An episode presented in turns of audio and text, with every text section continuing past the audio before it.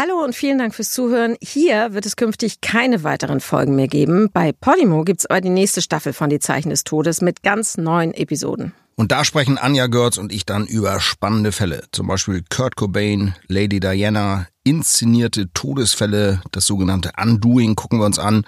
Über die Verwicklung des Schwiegersohns des kasachischen Präsidenten in einen doppelten Mordfall. Alles einfach True Crime vom Feinsten. Jede zweite Woche, freitags, immer eine neue Folge. Und natürlich, wenn euch das nicht True Crime genug ist, gibt es neben die Zeichen des Todes noch viele andere, zum Beispiel 3.29 Uhr mit Sebastian Fitzek. In den Shownotes findet ihr einen Link, mit dem ihr Podimo 30 Tage kostenlos testen könnt. Wir freuen uns, wenn ihr reinhört. Hallo, hier sind Anja Görz und Michael Zockers. Und dieser Tage jährt sich wieder mal der Terroranschlag auf dem Weihnachtsmarkt am Breitscheidplatz in Berlin.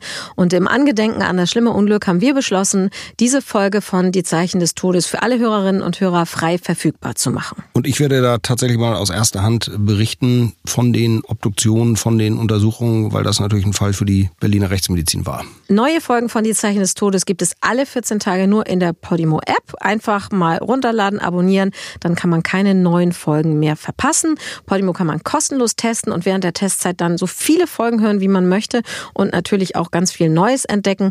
Infos dazu gibt es auch immer in der Episodenbeschreibung.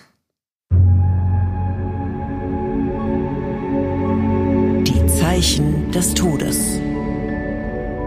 Der True Crime Podcast mit Michael Zokos.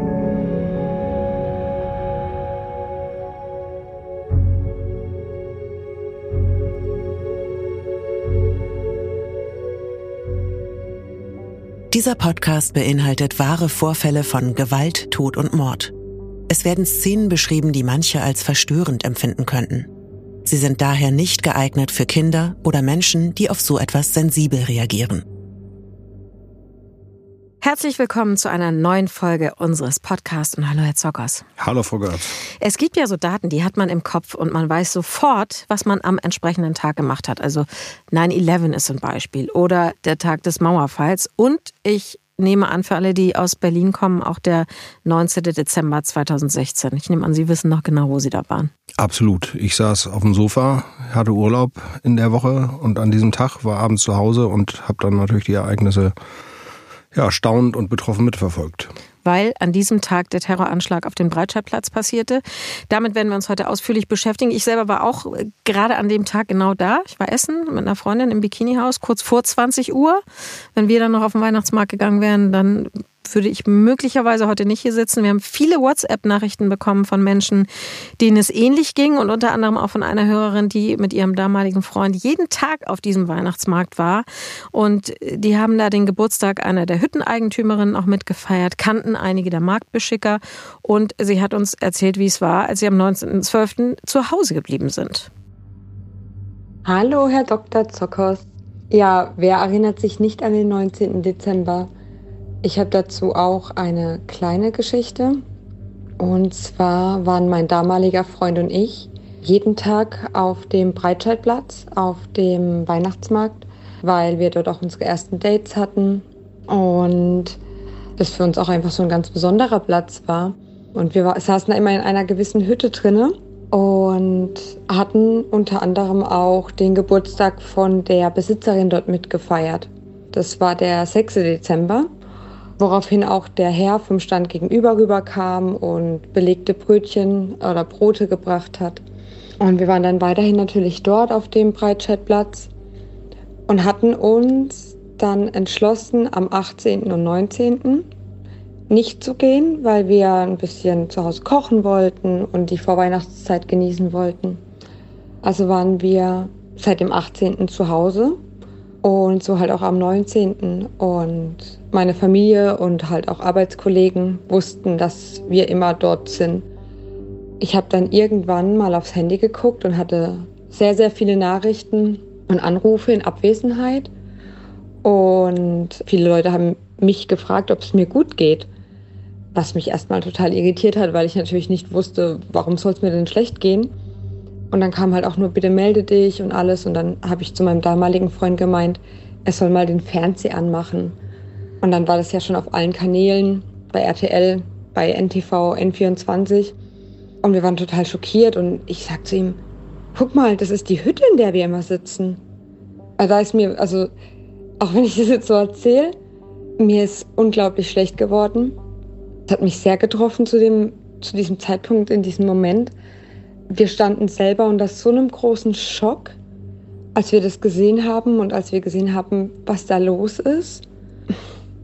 Es ist schwer in Worte zu fassen, was einem da alles durch den Kopf geht. Ich weiß, einer der ersten Sätze, die ich dann gesagt habe, als so die ersten Sekunden, Minuten verstrichen sind, dass ich hoffe, dass es der Besitzerin von diesem Stand gut geht. Ich habe selber zu dem Zeitpunkt auch in einem Krankenhaus gearbeitet. Und der nächste Tag, wo ich dann auf die Arbeit bin, war ein sehr beklemmendes Gefühl, weil überall natürlich auch Schilder und Hinweise waren, halt bezüglich der Presse und halt auch bei uns im Krankenhaus wurden einige aufgenommen, die sich dort befunden haben und selber irgendwie Verletzungen erlitten hatten. Da darf ich natürlich jetzt auch aus persönlichen und datenschutzrechtlichen Gründen nichts weiter dazu sagen, ähm, auch wer genau bei uns noch war. Aber ich kann nur sagen, ein Jahr später sind wir wieder auf den Breitscheidplatz gegangen und waren in der Hütte.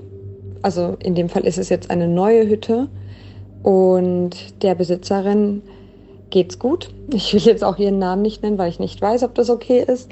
Ihr Kollege war an dem Tag in der Hütte und ihn hat es natürlich auch getroffen. Ich hatte ihn ein Jahr später auch gesehen. Wir hatten uns unterhalten. Wie es ihm heute geht, weiß ich nicht. Zu dem Zeitpunkt war er immer noch dabei, auch ein Jahr später, sich wieder so ein bisschen aufzurappeln. Er ist auf Krücken gelaufen. Die Besitzerin war an dem Tag zu Hause, hatte Plätzchen gebacken und das natürlich auch alles erstmal gar nicht mitbekommen. Aber das sind so meine Erinnerungen und die verblassen auch nicht. Das ist auch jedes Mal, wenn es sich wieder nähert, wenn dieser Tag wieder bevorsteht und auch wenn Dezember ist, kommen die Gedanken immer wieder zurück, auch die Zeiten, die man dort verbracht hat und wie sich alles verändert hat. Auch als ich jetzt dieses Jahr wieder über den Weihnachtsmarkt gelaufen bin, und man die goldene Linie da sieht, geht es einem immer noch sehr, sehr nah. Ja, an dieser Stelle nochmal vielen Dank an die Hörerin, die sich über WhatsApp gemeldet hat. Und das gilt natürlich für alle, die Fragen oder Kommentare haben. Diese Nummer ist auch in unseren Shownotes zu finden. Und noch kurz die Nachricht von Maren, die sich auch über WhatsApp gemeldet hat bei uns. Als der Anschlag auf den Weihnachtsmarkt in Berlin stattgefunden hat, war ich gerade Werkstudentin oder im Fachsemester am Berliner Flughafen im Bereich Sicherheitspolitik und Planung. Und wir waren zwei Stunden vorher auf dem Weihnachtsmarkt und waren zum Zeitpunkt dessen gerade drei Straßen weiter bei so einem Rittermahl und schon fast fertig, als plötzlich Blaulicht dran vorbeigefahren ist Unsere Telefone klingelten, die Familienangehörigen haben geschrieben, ob bei uns alles okay ist. Es hat überhaupt erstmal gar keiner verstanden, was los ist, weil wir gar nicht die Meldung erhalten hatten, dass es einen Anschlag oder ähm, das war ja in dem Moment noch nicht ganz klar, diesen Zwischenfall auf dem Weihnachtsmarkt gab. Und dann klingelten bei unseren Chefs sozusagen die ganzen Telefone dann war die Überlegung, wie kommen wir nach Hause? Ich hätte U-Bahn fahren sollen. Dann wurde ich nach Hause gefahren, weil der Täter ja noch flüchtig war. Unsere Chefs mussten alle zum Flughafen. Die ganzen Sicherheitstore an den Flughäfen wurden zugemacht. Die nächsten Tage auf Arbeit war eine total merkwürdige Stimmung. Man ist durch den Flughafen gelaufen. Überall waren komplett bewaffnete Polizisten. Das habe ich vorher noch nie gesehen. Alle Tore waren geschlossen. Es gibt immer so zusätzliche Sicherheitstore an den, an den Durchgängen zu Luftsicherheitsbereichen. Die waren alle zu. Die werden wirklich nur im äußersten Notfall zugemacht, weil ja nicht klar war, ob es ein einmaliger Anschlag war, ob es nur ein Täter war und so weiter, so dass es man wirklich mit einem sehr komischen Gefühl durch diese Gänge gelaufen ist. Es ist auch immer noch sehr eigenartig, über den Platz an der Gedächtniskirche zu laufen, vor allem jetzt, wo man auch immer an dem an der Gedenkstätte vorbeiläuft. Man hat irgendwie jedes Mal ein komisches Gefühl, vor allem auch jetzt, wo der Weihnachtsmarkt da wieder steht.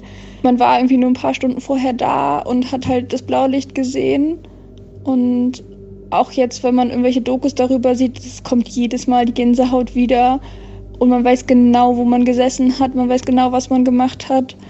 Und das Gefühl ist auch ganz, ganz schwer zu beschreiben. Herr Zockers, wir wollen über diesen Terroranschlag und über Ihre Arbeit natürlich auch sprechen. 2016 und um zu verstehen, was da passiert ist und wie Sie und die Kollegen gearbeitet haben, würde ich gerne mit Ihnen mal eine kleine Reise in die Vergangenheit machen. Äh, denn es soll natürlich auch um Ihre Arbeitsweise bei solchen Großeinsätzen gehen. Seit wann gibt es denn eigentlich die Rechtsmedizin, so wie sie heute besteht und so wie Sie arbeiten in Deutschland? Ja, so wie sie heute besteht, ist natürlich schwierig, weil das so ein schleichender Übergang ist. Vielleicht, wenn man mal ganz vorne in der Geschichte anfängt, 1810 wurde die Berliner Friedrich-Wilhelms-Universität gegründet in Berlin. Und ein Jahr später, 1811, gab es schon das erste Berliner Leichenschauhaus, was dann eben auch Vorgänger der jetzigen Rechtsmedizin in Berlin ist. Das muss man sich irre vorstellen. Ähm, ich habe ein bisschen recherchiert, damit wir äh, da mal so ein bisschen systematisch rangehen. Und zwar Egon Erwin Kisch. Der hat ein Buch geschrieben, Der rasende Reporter 1925. Und da ist auch ein Kapitel drin, das Haus der Toten. Und das ist irre, wie er da berichtet. Äh, ein Andrang vor diesem Leichenschauhaus. Man muss sich das so vorstellen. Leichenschauhaus eine Zeit, in der es noch keine Personalausweise gab, noch kein Radio, äh, wenige nur Zugang zu einer Zeitung hatten. Das heißt, es wurden in der ganzen Stadt Berlin viele unbekannte Tote gefunden. Wasserleichen rausgezogen, Tote im Tierpark. Die hatten keine Papiere dabei. Und dann kamen die ins Leichenschauhaus und der Name rührt tatsächlich daher, dass sie da ausgestellt waren, die Leichen. Mhm. Und man konnte da in einem Wandelgang vor Glasscheiben langgehen und hinter diesen Glasscheiben waren die Toten ausgestellt. Und dann konnte man eben gucken, findet man seinen seit zwei Wochen nicht mehr aufgetauchten Onkel oder den vermissten Sohn. Und Egon Erwin Kisch beschreibt das unheimlich spannend, dass das äh, wirklich ein Gedränge war. Da kamen Droschkenkutscher mit Touristen, die sie hingefahren haben. Kinder haben versucht, das als Mutprobe zu machen. Das war 1811, also über 200 Jahre her. Vorgänger des jetzigen Instituts für Rechtsmedizin der Charité oder der Berliner Rechtsmedizin. Und den ersten Lehrstuhl in Berlin gab es 18 1833. Allerdings waren die Deutschen ein bisschen später dran als die Österreicher. In Wien gab es nämlich den ersten Lehrstuhl für Rechtsmedizin oder damals hieß es noch gerichtliche Medizin schon 1805. Also eine sehr lange Tradition.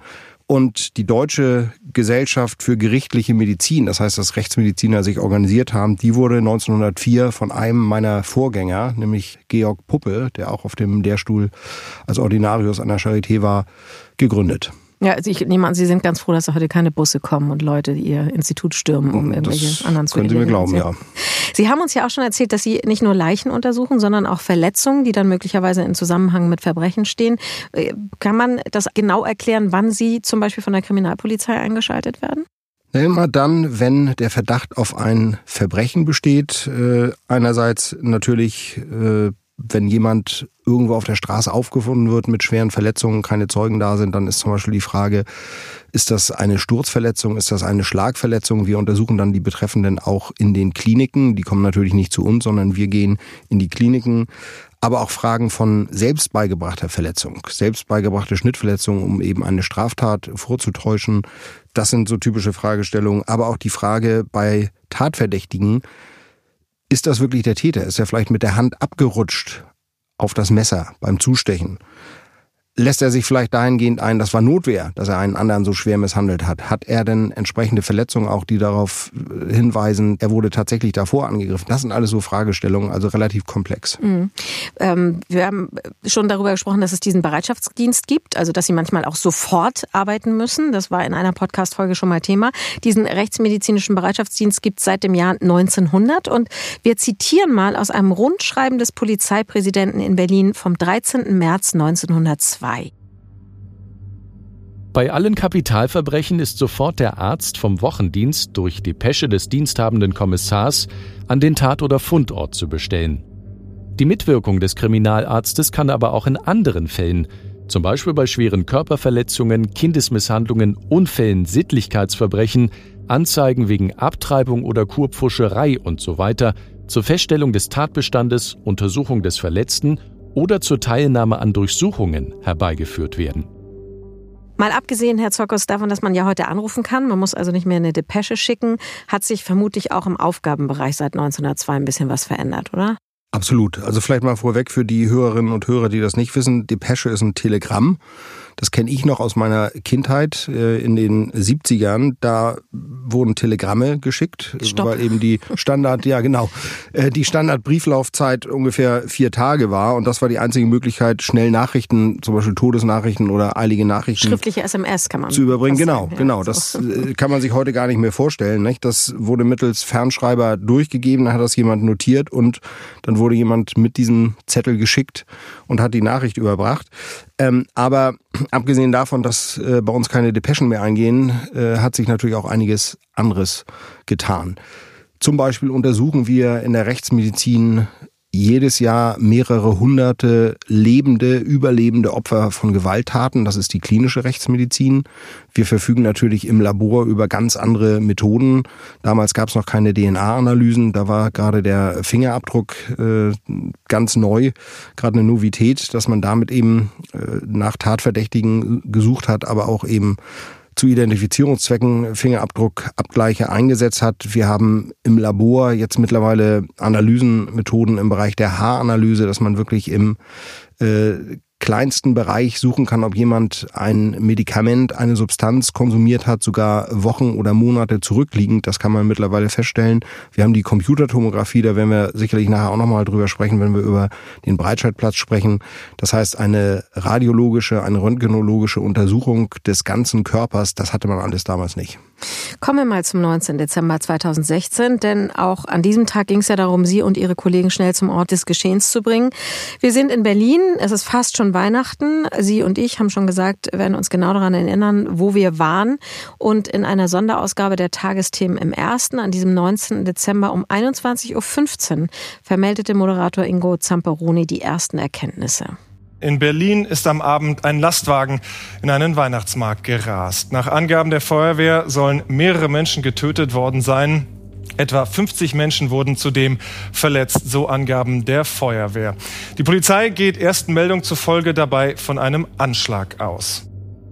Um 20.45 Uhr ist der Rechtsmedizinische Bereitschaftsdienst alarmiert worden, Herr Zokos. Das ist der Dienst, über den wir gerade schon gesprochen haben. Das war schon anders als sonst in solchen Fällen, weil klar war, was da passiert ist. Also ein Kollege allein schafft das gar nicht, das wussten schon alle. Ist Ihnen das so mitgeteilt worden? Also die Vorgeschichte ist so, dass ich so gegen 20.45 Uhr oder so im Internet gelesen habe, dass es einen schweren Unfall gegeben haben soll auf dem Breitscheidplatz. Und da habe ich gleich zu meiner Frau gesagt, naja, wenn das kein Anschlag war. Warum habe ich das gedacht? Weil der Anschlag von Nizza, wo ein Attentäter eben auch mit einem LKW in eine Menschenmenge gefahren ist, wo es viel mehr Tote gab, erst wenige Monate her war. Und als Rechtsmediziner hat man natürlich immer, äh, denkt man in alle Richtungen. Und dann klingelte tatsächlich gegen 21 Uhr mein Telefon. Das war der leitende Oberarzt unseres Institutes, mein Stellvertreter. Und er fragte mich, ob ich schon Näheres wüsste. Sagte ich nein. Und dann sagte er, wir fahren jetzt mit fünf Kollegen raus an den Tatort. Erstmal Tatort in Anführungsstrichen. Vielleicht ist ja auch ein Unfallort. Aber ähm, das sieht nach mehr aus. Mhm. Und dann hat er mich in den kommenden Stunden abends immer regelmäßig darüber informiert, wie der Stand ist. Annika hat uns auch eine Nachricht geschickt, denn neben ihren Kollegen war zum Beispiel auch der Mann von Annika im Einsatz. Ich habe den Abend vom Attentat am Breitscheidsplatz von zu Hause aus verfolgt und bekommen, war total geschockt, da mein Mann auch ähm, Feuerwehrmann ist und auch von der Freiwilligen Feuerwehr ähm, Suarez, die vor Ort waren und mitgeholfen haben, haben wir das natürlich komplett mitverfolgt und geguckt, wer im Einsatz ist, was ist passiert. Ähm, natürlich auch gefragt, die Kollegen, wie es denen geht und ähm, es ist halt an einigen auch nicht spurlos vorbeigegangen. Dadurch haben wir komplett mitgefiebert an dem Tag. Äh, was, was da tatsächlich los ist und natürlich auch Angst empfunden, weil der Täter ja noch auf der Flucht war. Herr Zockers, in Ihrem Buch Der Totenleser heißt es im Kapitel Explosive Leidenschaft, dass Sie bis zu 70 Mal im Jahr am Tatorte gerufen werden. Ähm, das sind ja nicht immer so Fälle wie jetzt Breitscheidplatz. Äh, was sind das für Situationen? Also das sind äh, einerseits äh, fragliche Tötungsdelikte. Das heißt, da wird jetzt jemand tot in einer Wohnung gefunden mit Blutspuren. Dann ist immer die Frage Unfall, Suizid, Tötungsdelikt. Und wenn es ein Tötungsdelikt ist, dann ist natürlich einmal die Frage nach der Todeszeit ganz entscheidend. äh, damit die Polizei nämlich Zeugenaussagen abgleichen kann. Wer hat irgendwelche Beobachtungen gemacht in diesem Zeitraum, als die betreffende Person ums Leben gekommen ist. Aber auch natürlich die Frage, nach was für einer Tatwaffe müssen wir in den umliegenden Mülltonnen oder Grünanlagen oder, oder Flussläufen suchen? War das ein Hammer oder ein Knüppel? War das ein Messer oder ein Schraubenzieher? Und äh, diese Fragestellungen muss man dann relativ schnell vor Ort beantworten. Diese 70, manchmal auch 80 Tatorte im Jahr, die bearbeite ich natürlich nicht alleine, sondern wir sind ein großes Team von 20 Rechtsmedizinerinnen und Rechtsmedizinern und haben tatsächlich einen 24-7 Bereitschaftsdienst. Also durchgehend sind immer ein Arzt, eine Ärztin im Vordergrund und ein Kollege oder Kollegin im Hintergrund. Nun könnte man ja auch sagen, Sie kriegen von der Polizei einfach die Berichte hinterher. Es gibt dann äh, natürlich äh, Kriminalisten, die am Tatort verschiedene Spuren aufschreiben. Dann könnte man ja auch sagen, man gibt ihnen die Papiere. Was verspricht sich die Polizei, wenn Rechtsmediziner am Ort des Geschehens sind? Es geht viel schneller um zum Beispiel Angaben äh, weiterzuleiten um was für eine Tatwaffe kann es sich handeln, dass eben direkt alles abgesucht wird. Denn immer ist Zeit natürlich bei solchen Tötungsdelikten ein kritischer Faktor. Man muss möglichst schnell Zeugen äh, vernehmen. Was haben die für Beobachtungen gemacht? Da ist eben die schon angesprochene äh, Sterbezeit, also der Todeszeitpunkt, ganz entscheidend. Dann eben die Absuche in der Umgebung und äh, ehe wir einen schriftlichen Bericht kriegen würden, das würde ja ein paar Tage dauern. Mhm. Gut 90 Minuten nach dem Attentat auf dem Breitscheidplatz waren die ersten Verletzten medizinisch versorgt und Sie hatten fünf rechtsmedizinische Kolleginnen und Kollegen geschickt an den Breitscheidplatz. Können Sie uns mal erklären, wie dann konkret die Arbeit abläuft? Sie kommen also zu so einem Fall, Sie werden dahin gerufen. Was passiert dann? Also das ist nicht vorhersehbar. Da muss man tatsächlich immer improvisieren. Da gibt es keine Verfahrensanweisungen, so diese klassischen SOPs, die wir zum Beispiel im Labor oder Sektionssaal haben, diese Standard Operation Procedures. Wie geht man schrittweise vor? Da muss man improvisieren. In dem Fall wusste keiner, ob vielleicht der LKW mit explosivem Material geladen ist, ob es vielleicht einen Second Hit gibt, das heißt also einen zweiten Anschlag. Das ist ja eine perfide, aber bekannte Taktik von Terroristen, dass eben ein erster Hit, ein erster Anschlag durchgeführt wird und wenn dann viele Rettungskräfte vor Ort sind, ein zweiter. Äh, da, das ist immer brisant. Man muss überlegen, äh, man muss eine Triage machen äh, von Seiten der Rettungskräfte. Das heißt, wem kann ich definitiv noch helfen, wem kann ich nicht helfen. Das sind natürlich Abwägungen, die, die ja unheimlich tiefgreifend sind, äh, sowohl für das Leben des Betreffenden als natürlich auch für die Ersthelfer, die damit leben müssen mit diesen Entscheidungen. Und dazwischen wuselten dann eben die fünf Rechtsmediziner und Rechtsmediziner rum. Eben schon für eine erste Rekonstruktion. Aber wie gesagt, da muss man improvisieren. Ich habe sowas auch zum Beispiel 1999 im Kosovo gemacht, äh, nach den dortigen äh, ethnischen Säuberungen durch serbische Paramilitärs. Oder auch zum Beispiel 2004 in Thailand da lagen Zehntausende Tote vor uns in den Tempelanlagen. Da muss man tatsächlich dann wirklich improvisieren. Da haben wir uns zum Beispiel Obduktionstische aus Särgen gezimmert selbst. Wie muss man sich vorstellen, was melden die Kolleginnen und Kollegen dann? Diese fünf äh, Rechtsmedizinerinnen und Rechtsmediziner, die vor Ort waren am Breitscheidplatz, die haben Sie ja ständig auf dem Laufenden gehalten. Was wird da so gemeldet? In welchen Abständen? Was erzählen die Ihnen? Wieder ein Toter, wieder ein Toter. Hier herrschen chaotische Zustände völlig unübersehbare Lage, kein Tatort, wie wir ihn eigentlich kennen. Zahlreiche Schwerverletzte, die noch versorgt werden müssen. Nicht klar, ob der LKW aufgemacht wird von der Polizei, ob der im Ganzen abtransportiert wird. Wie zieht man die Toten, die noch unter dem LKW liegen, eben raus, ohne diesen LKW zu stark zu bewegen, um einerseits nicht das Spurenbild zu verändern, andererseits eben auch kein Risiko einzugehen, falls eben ein solcher Second Hit mit explosivem Material eintritt. Und das war den Kollegen in der Nacht ständig bewusst und die haben dann bis kurz nach vier tatsächlich auf dem Breitscheidplatz agiert. Nun ist es natürlich so, dass die äh, Polizei und auch die Kriminalpolizei Spuren sichert. Es wird abgesperrt. Es wird sich darum gekümmert, dass äh, die Menschen, die verletzt sind, die unter Schock stehen, versorgt werden, ähm, dass die, die nicht dahin gehören, den Tatort verlassen, großräumig. Wie lange dauert es denn, bis all die Unwägbarkeiten, so nenne ich es jetzt einfach mal, äh, zur Seite geräumt sind, sodass sie wirklich richtig arbeiten können? Stunden, viele Stunden. In dem Fall war es ja völlig chaotisch. Sterbende Menschen auf dem Boden, überall herumwuselnde Angehörige, die nach äh, Opfern suchten oder eben nach nahestehenden Personen, die vielleicht noch lebten, die vielleicht getötet wurden. Das hat viele Stunden gedauert, bis dann auch die Leichen abtransportiert werden konnten, nachdem eben Spurensicherung, äh, also Fotografen der Polizei, Spurensicherer, Kriminaltechniker einen ersten Eindruck von diesem Tatort hatten. Um mal ein bisschen näher ranzukommen an das, was Sie da getan haben, zitiere ich mal fachsprachlich, wie bewertet wurde, was zu tun ist. Als prioritär wurde zunächst die rechtsmedizinische Inaugenscheinnahme des Leichnams des sogenannten Beifahrers angesehen, da eine im Rahmen der Reanimation durch Rettungskräfte festgestellte Kopfverletzung hinsichtlich eines potenziellen Schussdefektes eingeordnet werden musste, was sich bereits im Lauf der Tatortarbeit noch in der Nacht bestätigte. Zitat Ende. Also das müssen Sie uns jetzt mal übersetzen in unsere Podcast-Sprache. Also warum ist zunächst der sogenannte Beifahrer untersucht worden? Ja, also die Situation ist die, in diesem LKW in der Fahrerkabine findet sich ein Toter auf dem Beifahrersitz mit einer schweren Kopfverletzung und äh, es ist ja alles völlig unklar. Man weiß nicht, ist der vielleicht gefahren und dann auf den Beifahrersitz rübergekrochen und dann an dieser Kopfverletzung gestorben. Der Täter ist ja völlig unbekannt. Ist dieser Beifahrer vielleicht ein Mittäter? Das heißt, kann seine Identifizierung oder auch seine Todesursache uns Hinweise auf den eigentlichen oder einen anderen Täter geben? Oder kann man auch feststellen, ob dieser Beifahrer mutmaßlich mit involviert war? Oder eben, wie es hier der Fall war, wie lange war er denn tot? Denn der war ja schon einige Zeit vorher tot und das ist ja ein ganz entscheidender Punkt. Mhm. Sie haben schon gesagt, dass das natürlich auch für die Ärztehelfer ganz traumatisch sein kann. Äh, zum Teil natürlich, weil sie entscheiden müssen, wem sie helfen, zum Teil aber auch, weil schwere Verletzungen möglicherweise gar nicht zuerst erkennbar sind und die Menschen dann sterben, äh, obwohl sie unverletzt aussehen. Was sind das für Verletzungen, die man überhaupt nicht sieht, die dann aber tödlich sein können?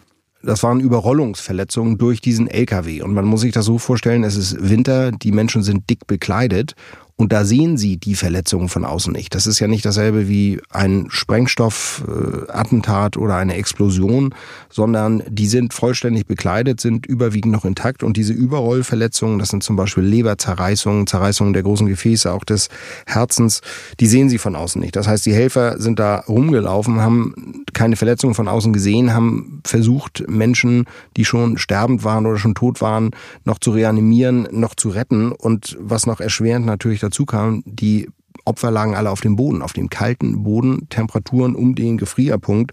Und da kommt es natürlich sehr schnell zu einer Unterkühlung. Und wenn Sie dann diese Kombination innere Blutung, massiver Blutverlust und Unterkühlung haben, ähm, dann sterben viele. Und deshalb ist der Tod vieler Opfer dort vor Ort für die Ersthelfer so überraschend gewesen, weil eben kaum äußere Verletzungen feststellbar waren. Mhm.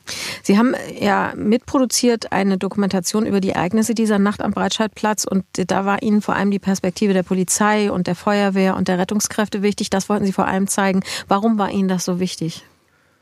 Um mal zu zeigen, wie viele unterschiedliche Menschen sowohl privat, aber auch in ihrer Profession, das heißt beruflich, von so einem Terroranschlag betroffen sind. Wir haben nämlich in den Vorgesprächen zu dieser Doku gemerkt, dass es den Menschen hilft, das zu erzählen. Und äh, nicht nur diesen Menschen hilft es, auch den Angehörigen von Opfern, auch den betroffenen Familien, indem man auch mal öffentlich ein Statement setzt. Viele haben sich bei den Dreharbeiten tatsächlich dann auch Dinge von der Seele geredet. Das war unheimlich emotional und das war eigentlich auch das Ziel dieser Doku oder ist das Ziel dieser Doku, die läuft ja immer noch auf äh, RTL Plus. Breitscheidplatz heißt die Doku, dass man diesen Menschen, die bisher meiner Meinung nach zu kurz gekommen sind, eine Stimme gibt. Wo Sie ja direkt mitbekommen haben, wie es denen geht, war bei den Kolleginnen und Kollegen, die am Tatort gearbeitet haben. Was können Sie uns über deren Zustand sagen? Also die waren am nächsten Morgen natürlich völlig platt. Die waren so platt, dass ich die nach Hause geschickt habe und gesagt habe, dass die fünf äh, den Tag nicht arbeiten, nach Hause gehen. Was jetzt nicht daran liegt, dass da nun ein besonders traumatisches Ereignis war, denn den Anblick von Leichen, auch bei Massenkatastrophen, sind wir gewohnt. Mit demselben Team haben wir im selben Jahr 2016 die zehn Opfer des Anschlags auf dem Sultan Ahmed Platz in Istanbul obduziert. Also das sind Kolleginnen und Kollegen, die äh, mit allem eigentlich schon konfrontiert wurden. Aber das war einfach natürlich eine unheimlich anstrengende Nacht in dieser Kälte. Da funktioniert man, da läuft das, aber ähm, die muss man dann natürlich auch irgendwie zur Ruhe bringen, ihnen Ruhezeiten geben, damit sie dann auch für die vor ihnen liegenden Aufgaben, wir mussten ja im Laufe der Woche alle Opfer identifizieren, das hatten wir uns als Ziel gesetzt, äh, ja, irgendwie Kraft zu haben. Dieses Identifizieren hat wahnsinnig lange gedauert. Also man darf nicht vergessen, dass das gerade für die Angehörigen eine fürchterliche Situation war, weil die einfach nicht wussten, ob jemand aus der Familie zu den Opfern gehört oder nicht. Bis zu 72 Stunden hat es zum Teil gedauert, bis sie es wussten. Warum hat das so lange gedauert?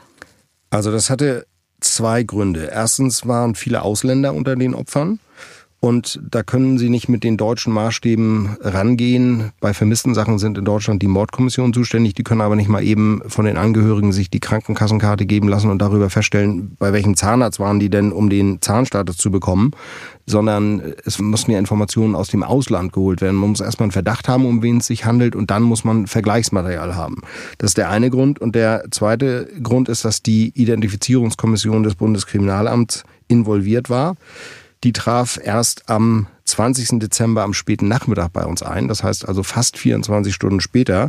Da fragt man sich, warum? Ja, weil die sich morgens um sieben in Wiesbaden in Bewegung gesetzt haben. Die haben keine Flugbereitschaft, sondern sind losgefahren.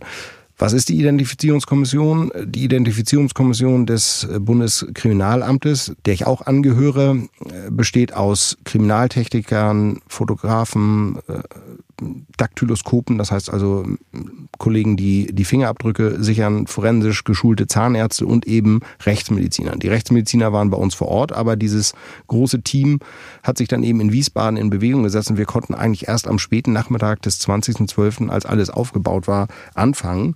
Und ganz wichtig, wenn die ITCO, die Identifizierungskommission, im Spiel ist, gibt es einen sehr hohen Standard der Identifizierung. Die fordern nämlich, dass sowohl ein DNA-Abgleich erfolgt, der Zahnstatus übereinstimmt und die Fingerabdrücke. Das machen wir. Also wenn es wirklich richtig hundertprozentig Richtig hundertprozentig. Das ist natürlich auch wichtig, auch gerade wenn es sich um Ausländer handelt. Stellen Sie sich mal vor, die machen irgendwo in der Ukraine den Sarg auf und das ist nicht der richtige. Mhm. Aber bei uns werden eben einfachere Standards, die auch hundertprozentig sind, angesetzt. Zum Beispiel über einen Zahnabdruck bei der Obduktion. Da kann man eine ganz sichere Identifizierung machen. Hier mussten aber eben DNA, Zahnstatus, Fingerabdrücke festgestellt werden. Und äh, dass der Abgleich und die Informationen heranzuholen zum Vergleich hat eben gedauert. Jeder, der die Bilder gesehen hat vom Breitscheidplatz, wird sich erinnern daran, äh, wie groß dieser Lastwagen war, wie schwer er war. Man kann sich vorstellen, wie schwerwiegend Verletzungen sind, wenn Personen von so einem tonnenschweren Fahrzeug erfasst werden. Können Sie, ohne zu sehr ins Detail zu gehen, schildern, äh, welcher Art die Verletzungen sind? innere Verletzungen. Das ist jetzt nicht so, dass ein Kopf oder ein Arm abgerissen wird oder ein Bein und der Betreffende oder die Betreffende daraus verblutet. Das sind Zerreißungen innerer Organe, zum Beispiel der Leber. Leber ein sehr gut durchblutetes Organ oder auch die Milz. Dann läuft viel Blut in die Bauchhülle und der Betreffende verblutet nach innen aber auch Fettgewebsquetschungen mit Fettembolien. Da wird dann eben das Unterhautfettgewebe regelrecht in den Blutkreislauf eingeschwemmt und verstopft die Lungenstrombahn. Das sind so die wesentlichen Verletzungen. Wenn Sie von so einem Tatort wieder gehen mit Ihren Kolleginnen und Kollegen, äh, wie sieht es dann da aus? Was bleibt zurück? Also von uns, von den Rechtsmedizinern bleibt nichts zurück, aber von den äh, Spurensicherern, von den Kriminaltechnikern, Fingerabdruckpulver, Markierungen vor Ort, Markierungen für den Polizeifotografen, solche Dinge, aber von uns nichts. Und die Leichen sind dann alle zu Ihnen in die Rechtsmedizin der Charité gebracht worden? Ja, die sind direkt zu uns gekommen. Und sind es dann allein die menschlichen Körper, die Sie untersuchen, oder gehört es auch für, zu Ihrer Arbeit Beweismittel zu analysieren, die von der Kripo kommen? Also zum Beispiel Fingerabdrücke auf dem Lenkrad des Lastwagens, die dann verglichen werden müssen mit denen des mutmaßlichen Attentäters? Nein, das macht tatsächlich alles die Kriminaltechnik. Das wird ja in Filmen immer so dargestellt, als ob der Forensiker oder die Forensikerin ähm, als Rechtsmediziner so ein Allrounder ist. Aber das äh, ist Quatsch. Wir untersuchen oder wir nehmen keine Fingerabdrücke, gleichen die Fingerabdrücke nicht ab. Ähm, wir machen auch in der Regel nicht die Fotos bei Tötungsdelikten, schon bei einzelnen Obduktionen, wenn kein Polizeifotograf dabei ist und es sich eben auch nicht um Tötungsdelikt, sondern um zum Beispiel um Suizid oder einen Unfall handelt, dann werden wir da auch mal aktiv. Aber ansonsten sind wir tatsächlich nur die, nur die in Anführungsstrichen, die die äußere Leichenschau und die Obduktion machen. Ja, dann kommen wir mal zu der Obduktion. Auch bei Ihnen ist zunächst der sogenannte Beifahrer obduziert worden, der polnische Lkw-Fahrer, der vom Attentäter erschossen worden ist. Mit welchem Ergebnis? Mit dem Ergebnis, dass er schon viele Stunden vor dem eigentlichen Ereignis auf dem Breitscheidplatz tot war. Er ist erschossen worden. Und das widerlegte die schöne und für seine Angehörigen sicherlich tröstliche Geschichte, dass er wahrscheinlich versucht hatte, dem Amri, dem Attentäter, ins Lenkrad zu greifen, aber das ist unmöglich, weil er schon äh, viel zu lange tot war, als dieser Anschlag stattfand. Es gab elf Opfer bei Ihnen durch diesen Terroranschlag. Drei weitere Schwerverletzte waren zu diesem Zeitpunkt in verschiedenen Krankenhäusern verstorben. Sind die dann auch zu Ihnen gebracht worden? Nein, die haben wir dann anschließend in den nächsten Tagen in den umliegenden Krankenhäusern, wo sie eben eingeliefert waren, untersucht. Wir sind jetzt also am 20. Dezember, am Nachmittag nach dem Attentat. Elf tote Menschen bei Ihnen in der Rechtsmedizin. Obduktion unter Federführung der Identifizierungskommission, haben Sie schon gesagt. Da wird dann nach international gültigen Standards ähm, gearbeitet. Die gibt es offenbar für diese Opfer von Massenkatastrophen, haben Sie zum Teil ja auch schon erzählt. Das klingt erstmal wahnsinnig statisch. Äh, wo werden diese Standards angelegt? Was sind das für Methoden? Also es sind von Interpol entwickelte und äh, immer wieder aktualisierte sogenannte DVIs, ähm, Disaster Victim Identification Standards. Da gibt es spezielle Formulare, nach denen man eben vorgeht bei der äußeren Leichenschau, bei der Entnahme von DNA-Proben, zur Feststellung des Zahnstatus, Fingerabdrücke, äußere Leichenschau, fotografische Dokumentation, innere Leichenschau. Da steht dann zum Beispiel ist die Gallenblase vorhanden? Ist der Wurmfortsatz vorhanden?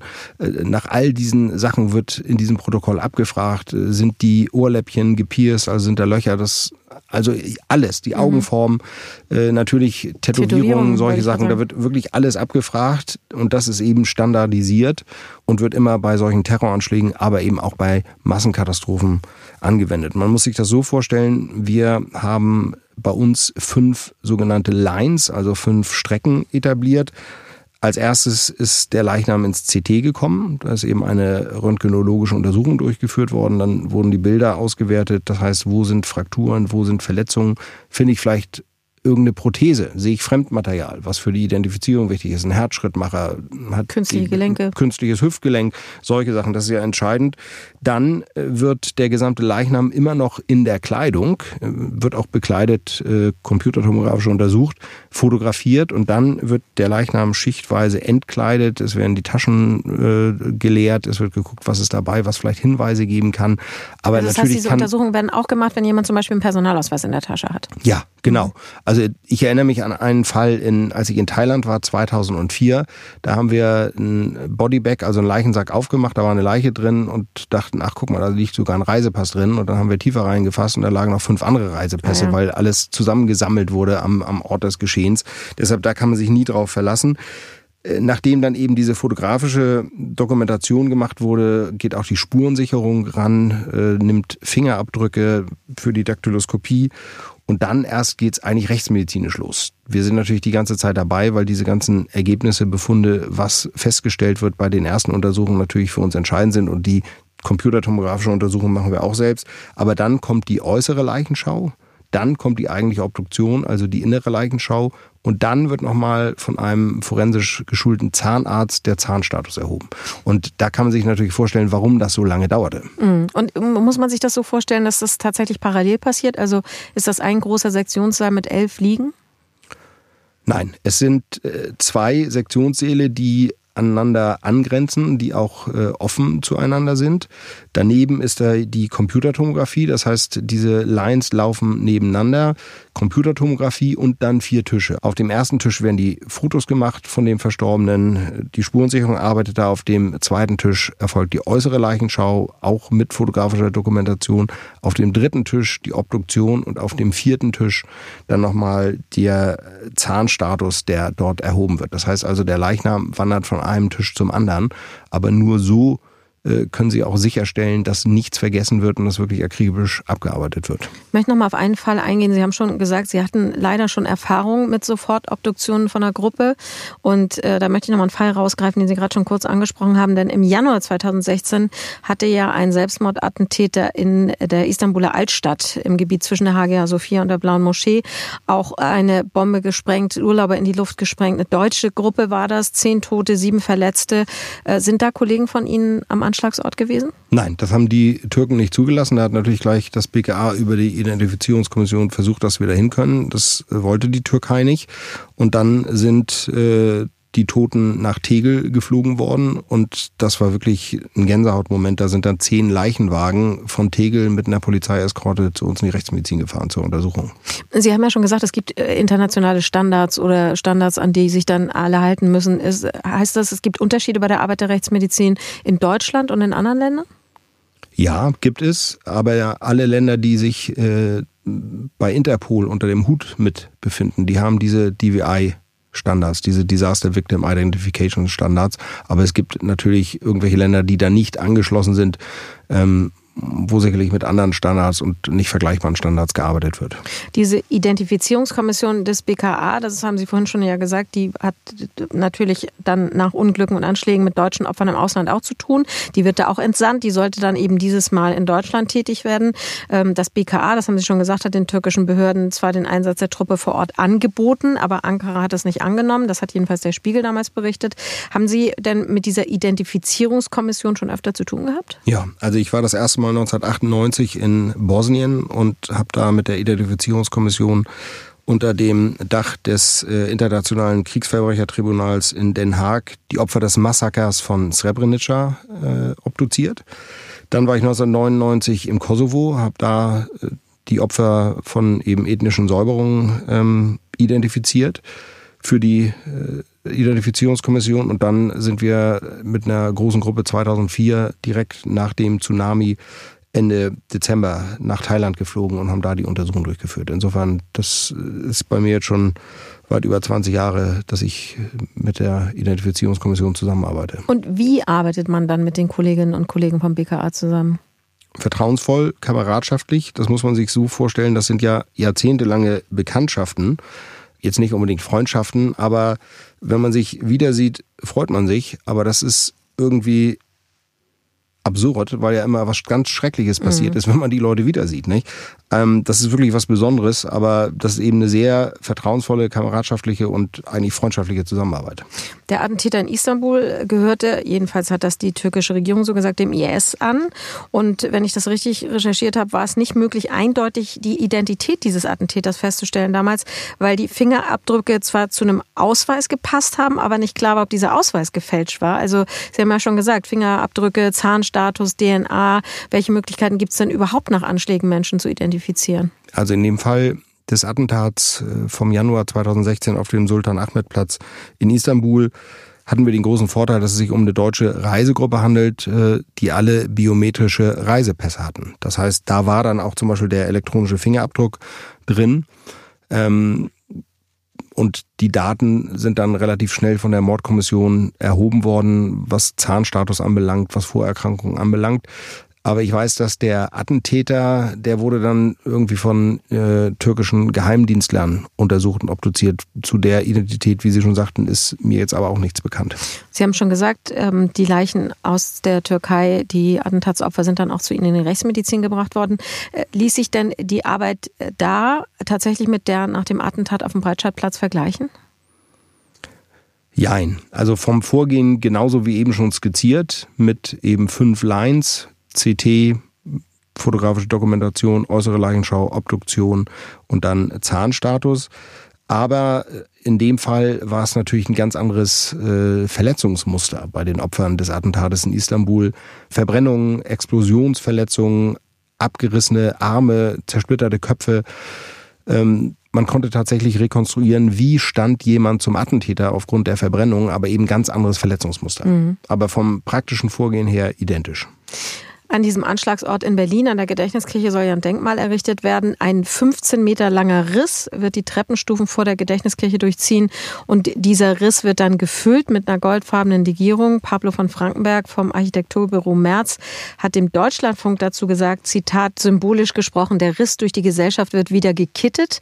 Und dann sollen auch die Namen der Todesopfer zu lesen sein und die Inschrift zur Erinnerung an die Opfer des Terroranschlags für ein friedliches Miteinander aller Menschen.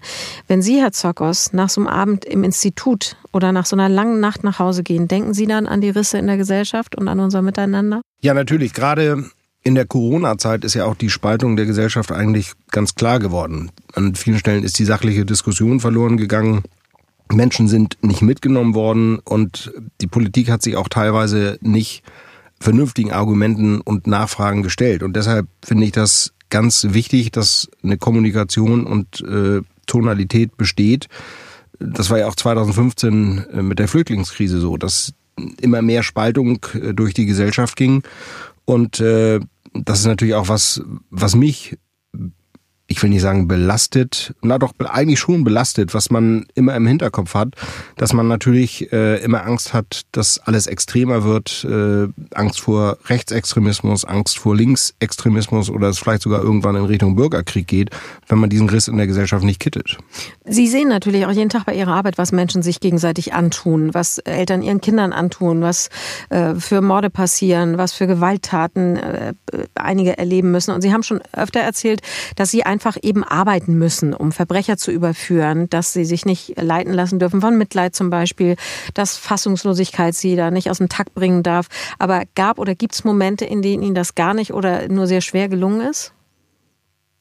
Gar nicht gelungen, nein, nur sehr schwer gelungen, ja. Also ganz wichtig ist natürlich, dass ich das tatsächlich nicht an mich rankommen lasse, dass ich absolut objektiv bin. Denn wenn ich Emotionen am Sektionstisch zulasse, dann bin ich nicht mehr objektiv. Aber natürlich habe ich als Privatmann Michael Zockers im Hinterkopf, wenn da ein getötetes Kind liegt. Wir hatten ja schon das Beispiel mit Silvio S. Wenn dann entführtes, missbrauchtes, getötetes und dann wie Abfall entsorgtes Kind vor einem liegt, äh, da ist es natürlich schwer, das nicht an sich ranzulassen. Aber ich kann das zum Glück. Ähm, ich weiß natürlich um die Tragik, um das Schicksal, aber ich muss völlig emotionslos sein, denn möglicherweise ist ja der getötete Säugling auf dem Tisch nicht durch ein Schütteltrauma gestorben, sondern an einer inneren Erkrankung. Und da kann ich nicht mit einer vorgefassten Meinung ran oder mich davon beeinflussen lassen, dass das Bild irgendwie nicht passt. Da liegt ein 60, 70 Zentimeter langes Bündel Mensch auf so einem zwei Meter Stahltisch, wo sonst eben Erwachsene liegen. Das muss ich alles ausblenden. Aber genau deshalb habe ich gefragt, wegen dieses Falls Silvio S., äh, der die Kinder Elias und Mohammed getötet hat. Da haben Sie ja erzählt, wie nah Ihnen das gegangen ist, weil Sie selbst einen Sohn in dem Alter des einen Kindes hatten, ähm, der wenn sie sich dann damit beschäftigen müssen, was diesen Kindern widerfahren ist, dass Kinder sterben müssen, ähm, dann passiert das natürlich nicht nur durch Gewalt, sondern zum Teil auch, weil sie extrem vernachlässigt wurden. Äh, wie geht es Ihnen, wenn Sie sowas sehen? Das muss man sich so vorstellen, dieses Unfassbare und dieses eigentlich Unaussprechliche ist für mich ja in einer nüchternen, sachlichen Dokumentation in der Ermittlungsakte nachzulesen. Und das macht es eigentlich erträglicher. Denn das ist ja emotionslos, wie es da dargestellt wird. Diese Vernachlässigung, das Verhungern und Verdursten, extreme Vernachlässigung von Kindern, das werden wir in zwei Wochen noch ein bisschen genauer unter die Lupe nehmen, wenn dann Kindesmisshandlung thematisch hier im Mittelpunkt steht in unserem Podcast. Bis dahin verabschiede ich mich. Mein Name ist Anja Görz und ich sage herzlichen Dank fürs Zuhören. Und mein Name ist Michael Zockers. Wir hören uns in Die Zeichen des Todes. Die Zeichen des Todes. Der True Crime Podcast mit Michael Zockers ist ein Podcast von Podimo, produziert von der Apparat Multimedia GmbH. Moderation und Redaktion Michael Zockers und Anja Görz. Produktion Steffen Stark. Sprecher Tobias Möck. Sprecherin Susanne Wündisch.